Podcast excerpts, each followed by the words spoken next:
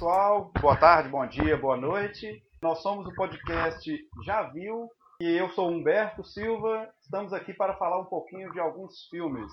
Boa tarde, pessoal. Meu nome é Marina. O tema do nosso podcast de hoje é sobre 10 filmes que todo estudante universitário deveria assistir. Humberto tem uma história para contar aí do porquê que a gente escolheu esse tema. É, acessando o Twitter um certo dia, eu vi um professor. É, eu não, realmente eu não sei se ele é universitário de colégio, segundo grau, alguma coisa assim, mas ele desabafando, chegou em sala para alguma aula que ele teria que dar. E ao perguntar para os estudantes se eles já tinham visto o filme Matrix, ele se surpreendeu por nenhum ter assistido e que de certa forma isso deixou decepcionado. Então a gente decidiu fazer essa lista é, cada um de nós vai, vai citar cinco filmes que acha que todo estudante deveria ter assistido em algum ponto da vida e que aquilo vai acrescentar algo no desenrolar do seu estudo, da, su, da sua vida estudantil. O primeiro filme que eu selecionei,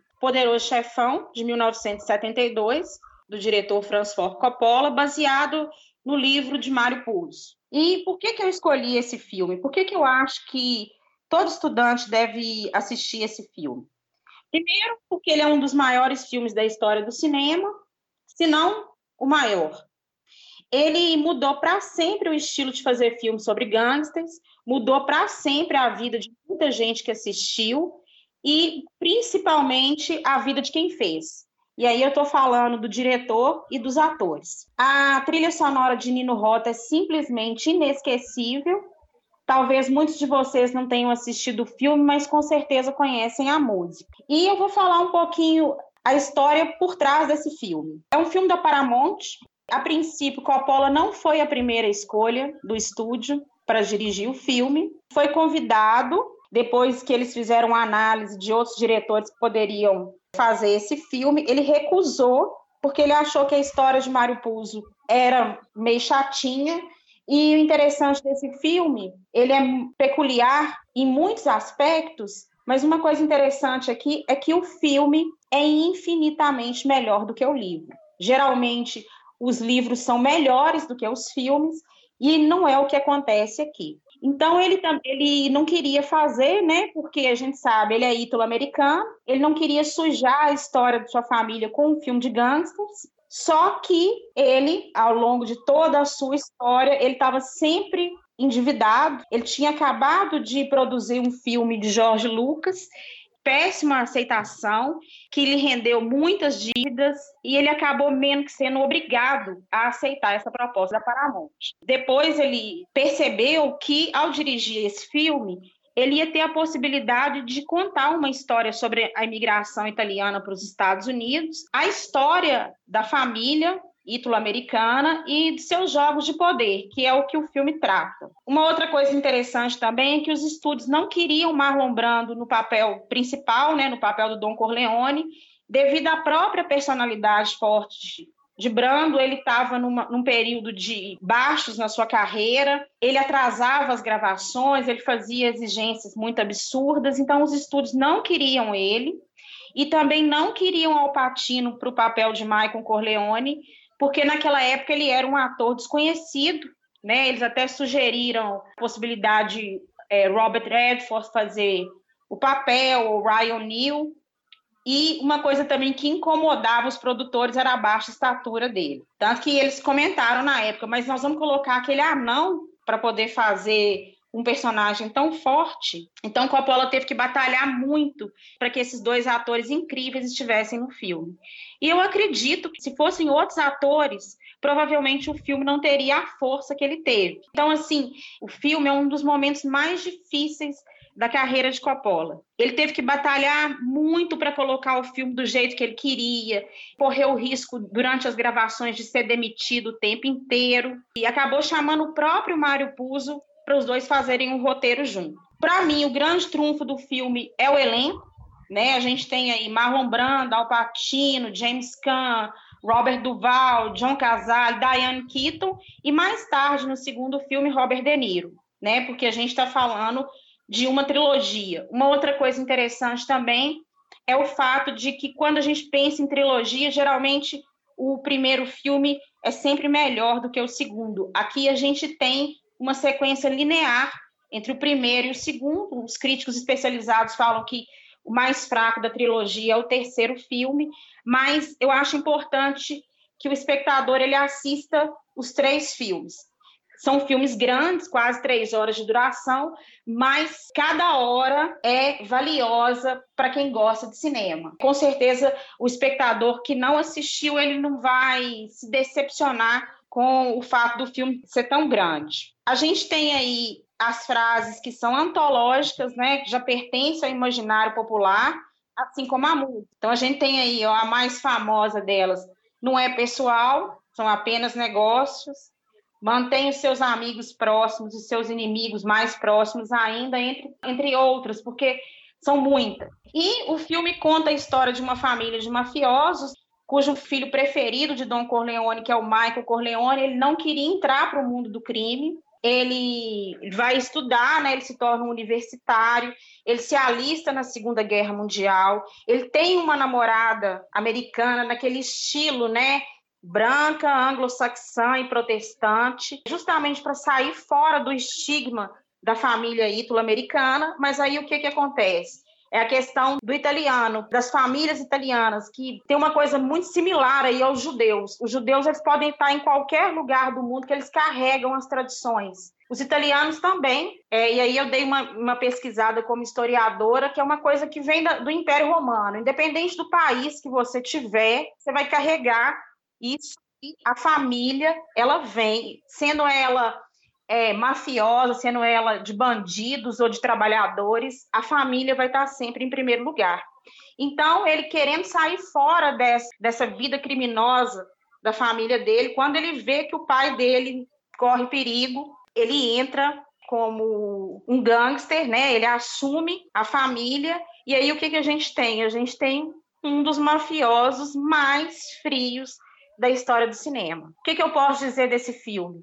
Se você não assistiu ainda, você tem que assistir hoje. Você tem que assistir já. Porque é um filme inesquecível. E como eu falei, se não é o maior filme da história do cinema, provavelmente ele está no topo da lista. Para mim, é o melhor de todos. Eu concordo, concordo. Acho que acrescentaria muito na vida de qualquer estudante. É fundamental você entender, inclusive, a história recente dos Estados Unidos e, quiçá, do, do, da posição dos Estados Unidos no, no mundo. Meu primeiro filme é um filme chamado O Último Castelo. É um filme de 2001, foi dirigido por Rod Lurie, tem em seu elenco Robert Redford, são os mais conhecidos Robert Redford e Mark Ruffalo. A história gira em torno do general, que é interpretado pelo Robert Redford, que comete crimes de desobediência e vai preso e fica preso numa, num presídio militar dos Estados Unidos. E lá ele começa uma rebelião para tentar tirar o, o, diretor que tinha algo pessoal contra ele. E também porque esse diretor era conhecido como um administrador muito feroz, muito cruel, que usava de muita violência para lidar com aqueles presos. E todos eles militares. Por que, que eu escolhi esse filme? Primeiro porque ele trabalha uma, a questão de, do trabalho em grupo, do trabalho em, em equipe e, e, outros aspectos importantes também para o conhecimento de, de qualquer estudante é hierarquia, respeito. E esse tenente que é interpretado pelo Robert Redford, ele é muito respeitado, porque ele é uma pessoa que consegue cativar os seus comandados. E ele passa a comandar, ele cria um, um, comando paralelo dentro da prisão. Acaba, o resultado final é que acaba conseguindo angariar toda a força do corpo militar que estava preso junto com ele. O final é belíssimo também. É, ele atravessa o pátio com a bandeira dos Estados Unidos debaixo do braço, de uma delicadeza fenomenal. É, não é um filme muito conhecido, mas tem esse, todos esses aspectos que eu acho fundamentais para, para os estudantes de qualquer época, né? justamente por trabalhar esses aspectos. Bom, é, esse filme eu não assisti, então eu vou assistir ele o mais rápido que eu puder, porque eu fiquei interessada, para eu poder ter uma, uma visão sobre isso que o Humberto falou, para eu poder é, ver se me enca encaixaria nos dez filmes aí que todos os estudantes devem assistir. Mas gostei da história, achei interessante, Então, eu acho que deve com certeza ser válido, sim. O segundo filme que eu escolhi para essa lista é o filme Tubarão, de 1975, do diretor Steven Spielberg. Por que, que eu escolhi esse filme? Esse filme mudou o cinema americano, porque na época os filmes de entretenimento eles estavam meio a politizada geração da década de 70 buscava filmes mais densos e Tubarão é entretenimento puro. O conto de Spielberg era uma volta às origens divertidas do cinema, né? Aquela montanha russa que assusta as plateias e depois as acalma, de um monstro do mar e o filme tem todos os elementos típicos de um filme de Spielberg, ou seja, sua marca registrada no cinema, que são os efeitos especiais, um roteiro bem construído, as crianças são lindas, o herói da cidadezinha do interior, as múltiplas possibilidades de marketing que o filme vai trazer. Então, eu acho que é importante os alunos conhecerem esse filme por todos esses elementos que eu citei aí em relação ao que Spielberg vai fazer para frente. Né? É claro que eram efeitos especiais rudimentares devido à época que ele foi feito, e aí para você poder entender o que vem depois, que vai marcar o cinema também, o ponto inicial é o filme Tubarão. A trilha sonora do John Williams é inesquecível. Até hoje eu não sei vocês, mas eu quando eu vou nadar no mar, eu tenho a sensação que eu vou ser atacada por um tubarão. Eu consigo ouvir até a música. Eu sinto muita liberdade quando eu estou nadando no mar. Eu sei que, mesmo sabendo nadar, não é uma piscina, é perigoso. Quando eu, eu avanço além do que eu deveria, não é nem o perigo de me afogar que me faz voltar para a areia. É a musiquinha do filme que vem na minha cabeça automaticamente. E a gente tem uma coisa interessante aí, que o filme, quando ele se aproxima do final, né, quando a gente tem o trio de heróis que entra no mar em seu pequeno barco, que é o barco o Orca, a história se torna um drama humano. E ali nós temos três heróis bem peculiares. O chefe de polícia, cheio de escrúpulos, ele enfrenta o prefeito que não quer fechar as praias para poder manter o turismo do lugar, o chefe Brody, e no papel Roy Schneider, o especialista em tubarões Rupert, e aí a gente vai ver um Richard Dreyfuss bem novinho, que é um milionário que usa o dinheiro para poder se especializar aí nessa questão que são os tubarões, e o Lobo do Mar, Queen, quem interpreta ele é o Robert Shaw. E aí, dentro do barco, quando a gente está no final do filme, que eles vão capturar o tubarão, tem uma coisa bem interessante, você descobre ali numa conversa que eles têm. Por que, que o, o Robert Shaw, né, o, o Queen, tem um certo desprezo pelos tubarões? Ele conta uma passagem que ele viveu no Pacífico quando os Estados Unidos lutavam na Segunda Guerra contra o Japão, que o navio que ele está, eles são bombardeados, caem no mar e muitos amigos dele são devorados por tubarões, ele é um sobrevivente. E a ironia é que dos três, o único que não sobrevive ao ataque do tubarão é o próprio Quint, que é experiente, né? A gente tem que lembrar que o chefe Brody morria de medo da água. Ficam esses dois heróis aí. Esse filme também tem uma frase antológica que eles falam: você vai precisar de um barco maior. Então eu acho que é um filme interessante aí para os alunos assistirem por todas essas características que eu citei. Eu vou concordar em parte com o Tubarão, porque apesar de ser um filme grandioso, inesquecível e imortal, mesmo com a questão dos efeitos que você citou, peculiares para a época, mas hoje em dia já defasados, é, é mais entretenimento do que conhecimento. Apesar do que o último terço do filme realmente um drama humano é muito tangível, né? Muito chega a aflorar na tela. Talvez como uma forma de os, os alunos, os estudantes conhecerem o que, que se fazia com pouco recurso no cinema nas décadas passadas, mas não deixa de ser um filme interessante de toda forma. Um aspecto que eu consideraria para passar para os meus alunos seria a parte onde o prefeito libera a praia, mesmo com todos os especialistas, com a ciência falando o contrário.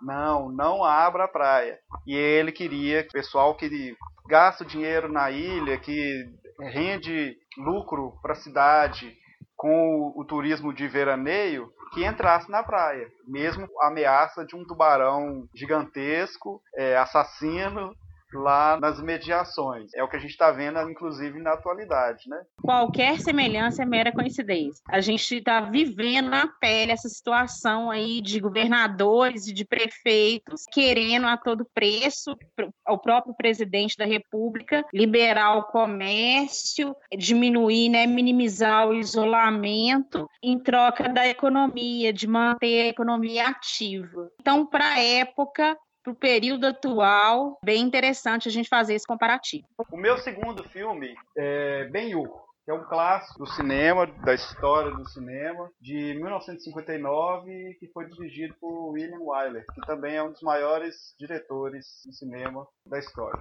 O filme ele é baseado num livro homônimo, né, Ben-Hur, foi escrito por Lew Wallace. O livro é bem mais antigo e ele já tinha sido adaptado para o cinema em 1925. É um filme que recorrentemente alguém faz uma versão dele. Já tem uma, inclusive uma outra versão posterior de 2016 ou 17 por aí. Bom, eu vou tratar do clássico de 59. Inclusive é o, o filme que ganhou mais Oscar até hoje, junto com o Titanic e com a terceira parte do Senhor dos Anéis. O filme narra uma história fictícia de um príncipe chamado Judá Ben-Hur, que vive em Jerusalém e tem como, como melhor amigo um militar chamado Messala. O filme gira em torno da história de Judá Ben-Hur, é, quando ele é condenado por Messala, que é o seu melhor amigo, quase um, um irmão, para ser escravo. E aí ele vai escapar da, da escravidão e vai atrás do Messala. Por que, que eu escolhi esse filme? Primeiro, pela grandiosidade, que é um dos maiores filmes feitos até hoje em todos os sentidos. Na quantidade de cenários, na quantidade de extras, de artistas envolvidos, na grandiosidade no todo. Você vê a quantidade de Oscar que ganhou, a quantidade de prêmios que ganhou, por tratar de um período da história muito importante para o conhecimento, não só dos estudantes, mas de todos, de todas as pessoas. Ele, inclusive, se passa na mesma época em, em que Jesus esteve na, na Terra, vamos dizer assim. Então, e tem, inclusive, no filme, eles se encontram, o Judá Ben-Hur com Jesus Cristo. Envolve a, a maior questão que esse filme vem trazer assim para agregar conhecimento pra, para os estudantes é justamente o histórico, como que era no, na Roma antiga, é, as, como as pessoas se vestiam, como que elas conversavam, como é que era a sociedade naquela época. Inclusive tem uma cena que é muito, muito famosa, é a corrida de bigas. E até, até para explicar para uma pessoa que é uma biga, é, esse filme é o maior exemplo. Então eu acho que é um filme que acrescenta muito para os estudantes. É um filme enorme, ele é muito grande. São mais de 200 minutos, 3 horas e, e meia, mais ou menos. Então é um filme que acrescenta muito, que vem para mostrar essa questão da hierarquia romana, como que era o Império Romano naquela época, inclusive sob aspectos religiosos também a respeito desse filme, eu acho é importantíssimo que esse filme esteja na lista, eu concordo. E eu acho até para poder, para a pessoa, para o espectador, para o aluno, né, para ele poder entender outra, outros filmes com essa temática do Império Romano, eu acho que o ponto de partida seria Ben-Hur mesmo, né? E a gente tem aí, como o Humberto falou, essa, essa corrida de bigas que ela é muito empolgante, ela é repleta de ação, né? Ela sozinha custou um milhão de dólares. O filme tenta passar uma mensagem de amor, mas o objetivo principal da MGM ao produzir esse filme era gerar dinheiro, né? Porque o estúdio estava em dificuldades financeiras na época.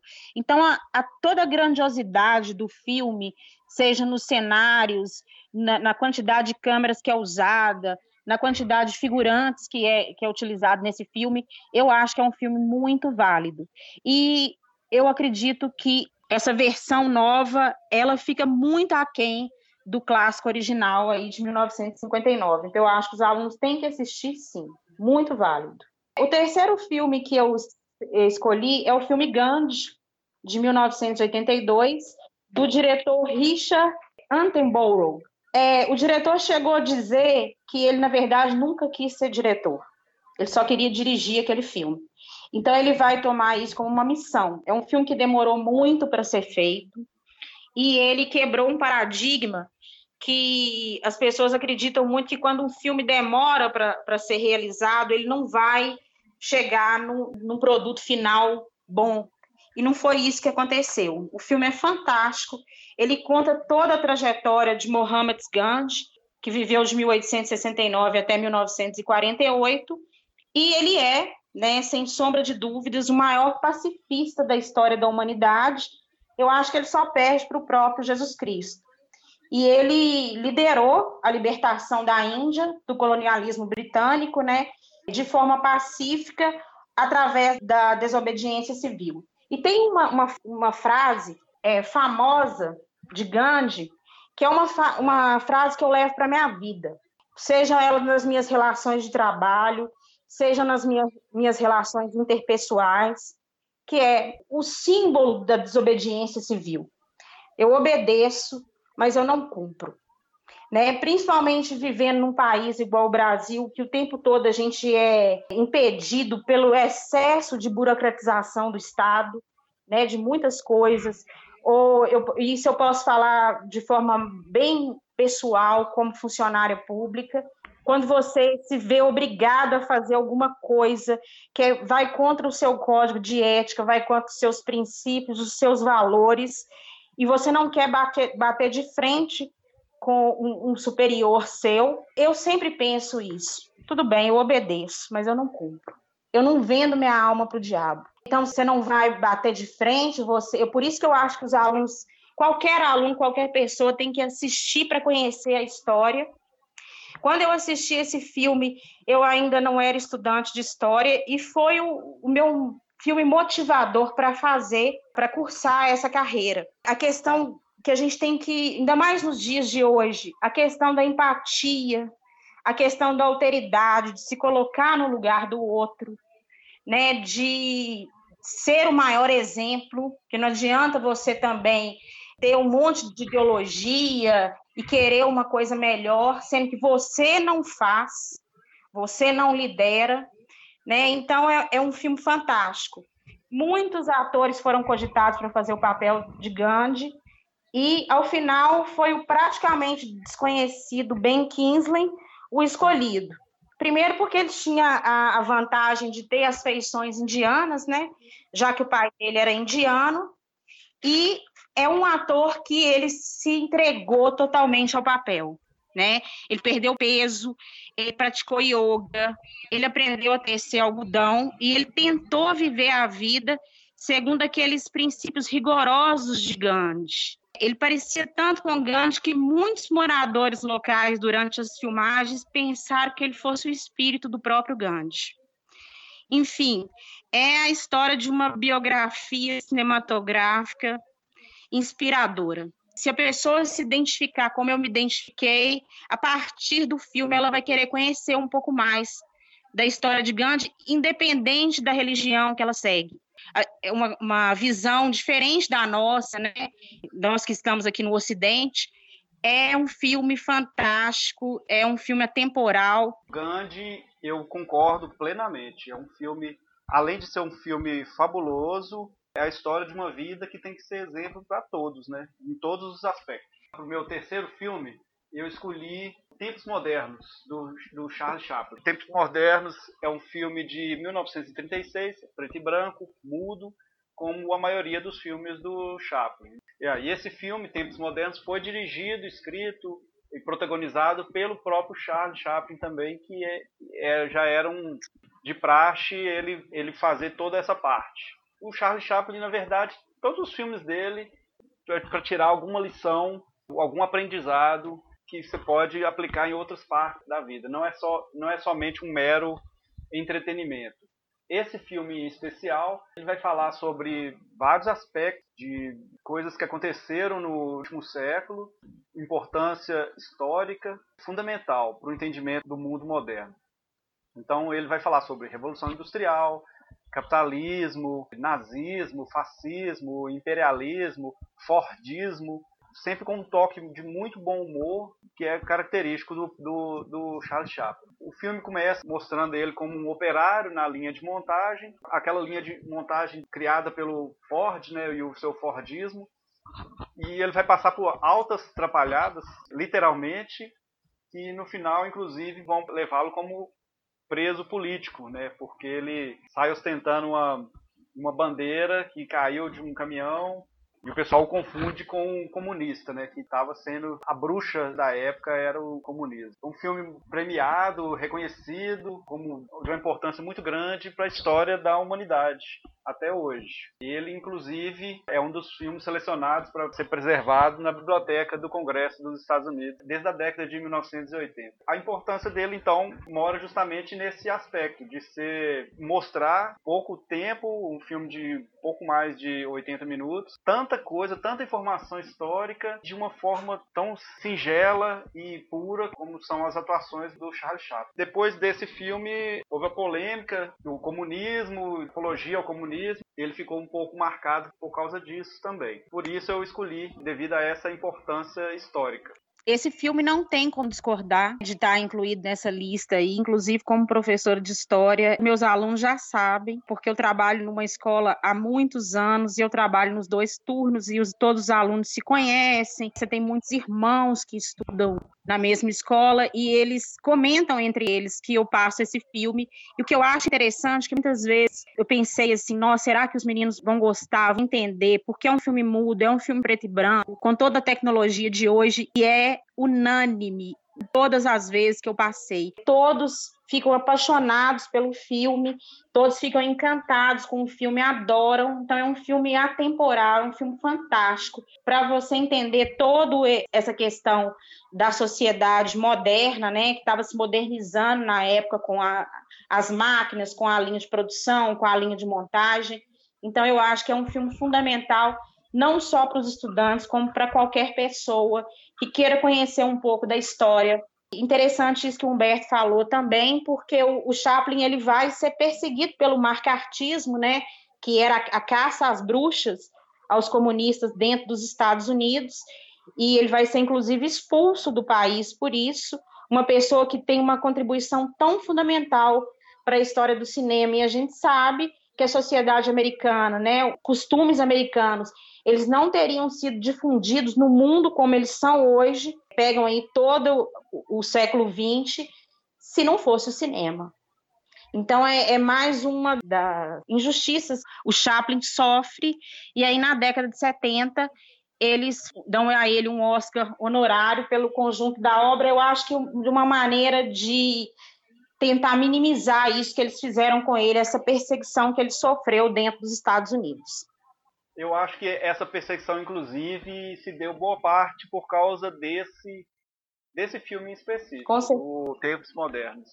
E posteriormente que ele fez o Grande Ditador também, mas eu não sei se ele já tinha sido expulso. Não, ainda não, mas eu acho que Bom, esse filme mas... é o que vai, vai fazer com que ele entre para a lista negra aí de Hollywood na época. Bom, o quarto filme que eu escolhi foi Platum, de 1986 que é um filme do diretor Oliver Stone. É um dos filmes de guerra mais fortes já feitos e, com certeza, é um dos melhores filmes do diretor. Interessante que ele se sentiu na pele, como ex-combatente, os horrores da guerra do Vietnã. Inclusive, é, os críticos especializados, né, eles dizem que o personagem Chris Taylor, que é interpretado por Charlie Sheen, representa o próprio Oliver Stone narrando as suas experiências no Sudeste Asiático. Né? Ele é um jovem idealista de 19 anos que se apresenta voluntariamente para a guerra do Vietnã e as suas cartas para a avó retratam bem a sua experiência no conflito, as suas relações com os outros recrutas e a, a, a sua relação com os dois sargentos do pelotão, que é o, o idealista hippie Elias, né? Quem faz o Elias é o ator William Dafoe, que usa as drogas para fugir do pesadelo que ele está, né, que do horror da guerra, e o Violent Barnes, né, interpretado aí pelo Tom Berg. É interessante que ele é um filme de suspense aterrador, fazendo com que o, o espectador se sinta no conflito junto com o pelotão.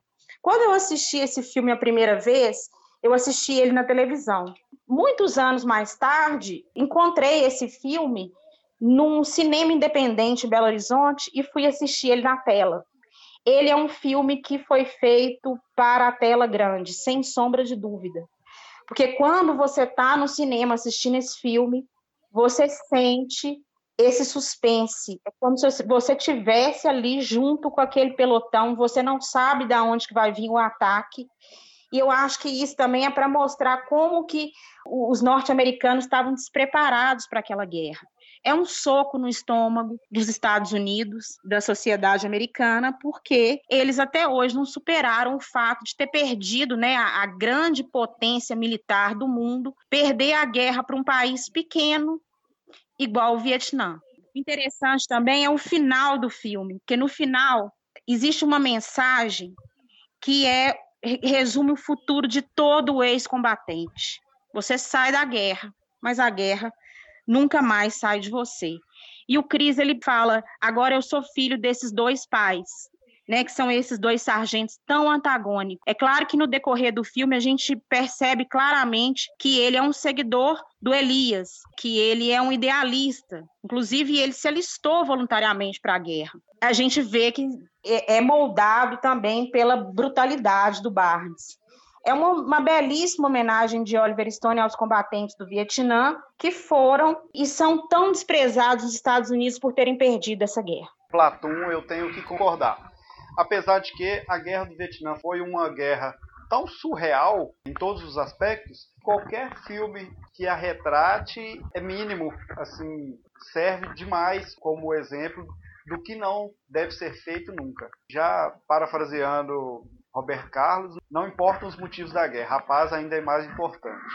Um evento tão surreal quanto foi a Guerra do Vietnã, tanto pela duração quanto pela, pelos motivos quanto pela quantidade de vidas que foram perdidas, quantidade de tempo e dinheiro que foi perdido. Platão retrata, vai retratar muito bem esse evento. Filme que os alunos, os estudantes precisam ver para saber o que, que é que uma guerra traz de horror para quem está lá e para quem e mesmo para quem está do lado de fora. O Oliver Stone escolheu fazer esse filme uma maneira dele exorcizar o sentimento interno que ele tinha, uma maneira de minimizar o que, que ele passou dentro desse conflito. Eu acho que ali é uma redenção do diretor, né? além dessa homenagem que eu falei a todos os seis combatentes. Os homens que morreram e que lutaram na guerra do Vietnã. Meu quarto filme, O Alto da Compadecida é um filme brasileiro dirigido por Guel Arraes, do ano de 2000. O filme é baseado na peça teatral O Alto da Compadecida,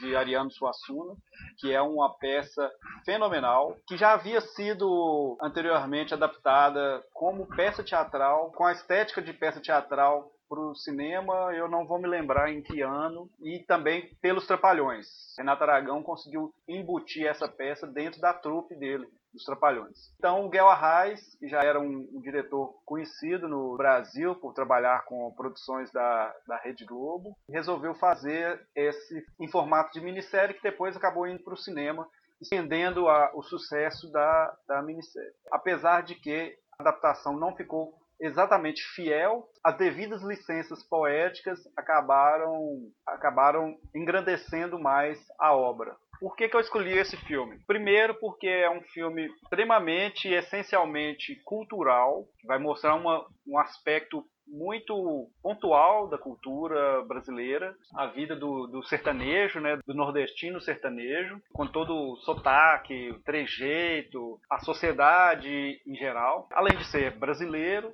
de ser de um autor brasileiro muito importante e vai retratar também um, um, aspecto histórico, né, que é o, a época do cangaço no interior do Nordeste, mais precisamente no interior da Paraíba. Né. Esses aspectos todos são muito importantes historicamente e culturalmente falando. Outro ponto que eu acho que é fundamental para os estudantes, hierarquia, a hierarquia social você vê que os personagens principais, o Chicó e o João Grilo, são dois pobres, lazarentos, que vivem de pequenos golpes, de pequenas travessuras para poder sobreviver. E que eles contam com emprego na padaria da cidade, que o padeiro os explora ao máximo, a esposa do padeiro que mantém casos extraconjugais e que os maltrata mais ainda, o major, padre, o bispo, o cangaceiro, o capanga do cangaceiro. Então, assim, a hierarquia social, as posições sociais ficam muito bem definidas. Posteriormente, quando todos eles morrem após o ataque do, dos cangaceiros na cidade para ser julgados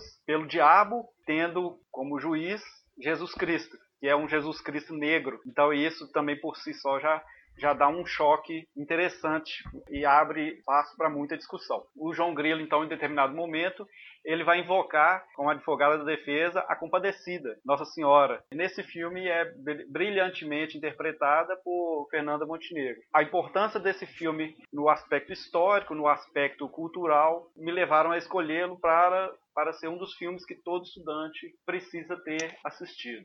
Esse filme tem apenas uma ressalva a fazer a respeito dele eu acho que a pessoa tem que ler primeiro a obra e depois assistir o filme. Ariano Suassuna ele é um escritor incrível, é um livro fantástico. O filme não consegue superar a obra. É um filme muito válido, principalmente no que Humberto citou aí, a crítica que é feita à igreja, a crítica que é feita à sociedade, todas essas, essas mensagens que você tem dentro desse filme, o Jesus Cristo negro, a posição do diabo quando a Nossa Senhora aparece, né, que ele fala em mulher em tudo se mete, e todas as questões que envolvem a vida do sertanejo, a maneira como ele faz para poder sobreviver, às vezes vivendo de pequenos golpes, né? E uma coisa interessante também que eu vi uma entrevista com o Celton Mello, ele falando que ele não tem medo de, se ele algum dia ele, ele viver na miséria, que ele, ele tem certeza que ele nunca vai passar fome, porque eles vão falar, oh, gente, é o Chicó, vão dar um prato de comida para ele. É fantástico esse filme, muito válido quinto filme que eu escolhi é o Forrest Gump, de 1994. É um filme do diretor Robert Zemeckis. É a história de um homem com um QI abaixo da média, né? Que sentado num banco de praça esperando um ônibus, ele conta toda a sua trajetória dos anos 50 até os anos 80 e essa trajetória se confunde com a própria história dos Estados Unidos no período. Aí é que vem a grande sacada do filme. O Forrest é uma grande crítica à sociedade americana, né? Ele representa aquele americano médio do interior do país, que é alheio à história do seu próprio país, que passa pelos principais acontecimentos, como a gente pode perceber lá. É, ele ensina Elvis a dançar, ele se torna ídolo de futebol americano na universidade, ele é um herói de guerra, ele conhece presidentes, ele joga ping-pong na China comunista, né? Na época era proibido os americanos pisarem lá. Ele se torna milionário, mas a, sutileza toda do filme, ele está nas amizades do protagonista, né? Primeiro um negro que ele conhece quando ele está em treinamento para o Vietnã, e eles são oriundos do Alabama, a gente não pode esquecer que é um dos estados mais segregacionistas dos Estados Unidos. Depois, um ex-combatente aleijado do Vietnã, né? Como eu falei anteriormente a respeito do filme Platum, os combatentes do Vietnã são muito discriminados dentro do seu próprio país por terem perdido aquela guerra e o grande amor dele, que é a Jane, que é uma jovem que se identifica desde criança, ela, ela nutre uma amizade por ele, porque ela é tão discriminada quanto ele, né? Ele era discriminado na escola por ter um baixo QI e ela por ser uma menina pobre, uma menina que foi molestada pelo pai na infância. Eu acho que essa, essa vivência que ela teve dentro de casa vai fazendo com que ela vai se autodestruindo ao longo do filme, né? Ela se torna hippie, ela vive relacionamentos destrutivos, tenta fugir do Forrest o tempo todo, porque ela não vê ele como um homem né, que poderia ser ter um relacionamento, ele é um bobão, digamos assim, e no final ela percebe que a redenção dela está no próprio Forrest. Então, é, representa tudo aquilo que os Estados Unidos desprezam. Uma pessoa de baixo QI, um negro, um ex-combatente aleijado, uma menina desajustada. E a gente não pode esquecer também das atuações soberbas de Tom Hanks, né, no papel do, do Forrest, que lhe rendeu o Oscar, o Gary Sinise no, no papel do Tenente Dan, e a Sally Field, faz o papel da mãe do Forrest. Para mim, o momento mais memorável do filme é quando ele está em Washington, que ele vai receber uma comenda, né, por ser herói de guerra, e ele acidentalmente entra numa fila, estava ocorrendo uma grande manifestação contra a guerra. Ali a gente tem uma, um pronunciamento de um líder revolucionário, né, um dos maiores símbolos da, da, do protesto contra a guerra do Vietnã, que é o Abe Hoffman. O Forrest entra acidentalmente na fila para poder falar sobre a guerra, e a hora que ele vai começar a falar, o, os representantes do governo desligam os microfones, então a plateia não consegue ver o que, que ele está falando, o Abe abraça ele e fala, cara, você falou tudo. Ou seja, né, qualquer pessoa, né, sendo uma pessoa de baixo QI, entende que a guerra é uma estupidez. E quando a Jane está é, ali no meio daqueles hippies e ela percebe que é o Forrest, que ela vai encontrar com ele, aquilo ali representa uma geração. A geração dos Estados Unidos na década de 70. É o ex-combatente voltando da guerra, aquele grupo de pessoas ali, de jovens, como que a guerra marcou aquele grupo de jovens e como foi fundamental para que aquela geração se transformasse e influenciasse as próximas gerações para sempre. Forrest Gump, eu não tenho nem o que falar para discordar, porque é, é, o meu filme preferido de todos. É, eu vou concordar com tudo que você falou aí. Também quero acrescentar que, de certo modo, Forrest Gump, primeiro que utilizou técnicas muito avançadas de efeitos especiais, vencedor inclusive do Oscar, são usados até hoje por ter feito um painel muito muito interessante, muito bacana, de uma janela de tempo da sociedade norte-americana. Isso é fundamental para você poder entender a história moderna também. Então, só acrescentando que eu, eu não tenho como discordar desse, dessa indicação da Marina. O meu quinto filme, eu pensei muito é, antes de escolher esse quinto filme, porque eu queria escolher um filme que retratasse a Segunda Guerra Mundial. A gente tem inúmeros, inúmeros filmes aí que poderiam ter, ser incluídos pensando dessa forma. É, Segunda Guerra Mundial. O próprio Steven Spielberg que dirigiu o já clássico Resgate do Soldado Ryan, mas eu preferi um filme mais intenso. As cenas de guerra, elas normalmente são facilmente achadas no, no YouTube ou em qualquer outro é, em livros de história ou, ou, documentários sobre história, mas eu resolvi escolher A Lista de Schindler. Por que, que eu escolhi esse filme? A Lista de Schindler é um filme de 93 foi dirigido pelo Steven Spielberg, baseado num livro, né, num romance, também praticamente biográfico, sobre Oskar Schindler, que era um industrial alemão na época da Segunda Guerra e que utilizou a sua posição dentro do partido nazista para poder salvar a maior quantidade que ele pudesse de judeus do Holocausto. Ele usa esse a influência que ele tinha para poder tentar salvar esses esses judeus, a maior quantidade de judeus que ele pudesse. O filme então vai tratar dessa da vida dele enquanto filiado ao partido nazista. Toda a reviravolta pela qual ele passou para poder salvar os judeus que ele os contratava na sua fábrica para que ele pudesse livrar do, dos campos de concentração esses judeus. No final ele acaba salvando mais de mil, mil e cem, se eu não estou enganado, judeus do Holocausto. O filme é de uma, de uma beleza surpreendente, cinematografia, a fotografia do Janusz Kaminski, que já é um parceiro de longa data do Steven Spielberg, com música do John Williams e a edição do Michael Kahn, também são parceiros do Steven Spielberg de longa data. E impressiona porque ele é todo em preto e branco. Só tem um momento que fica colorido, que é a parte da, da menininha, que ela inclusive está na capa do filme, a mão dela, ela aparece vestida de vermelho. É a única coisa colorida que tem no filme todo. O filme tem quase 200 minutos de duração e é a única coisa que aparece em colorido. Então, assim, é um filme forte, intenso, em que mostra tudo que podia acontecer de ruim os judeus e que aconteceu de ruim, uma força muito grande, uma tensão e uma intensidade muito grande. Então é um filme marcante em que todo mundo, não só os estudantes, todo mundo tem que assistir. Tem que assistir, tem que comentar e tem que saber que isso não pode nascer de novo, isso não pode aparecer de novo. Essa é a lição que sai, que eu trago desse filme. Então, todo aluno, todo estudante tem que ter visto esse filme para poder fazer, criar para si também um pensamento crítico nesse aspecto, principalmente, de não podemos deixar isso acontecer de novo. Eu queria só, é, a respeito, sem tirar o mérito do filme, que realmente é um filme maravilhoso, mas eu faço apenas uma ressalva.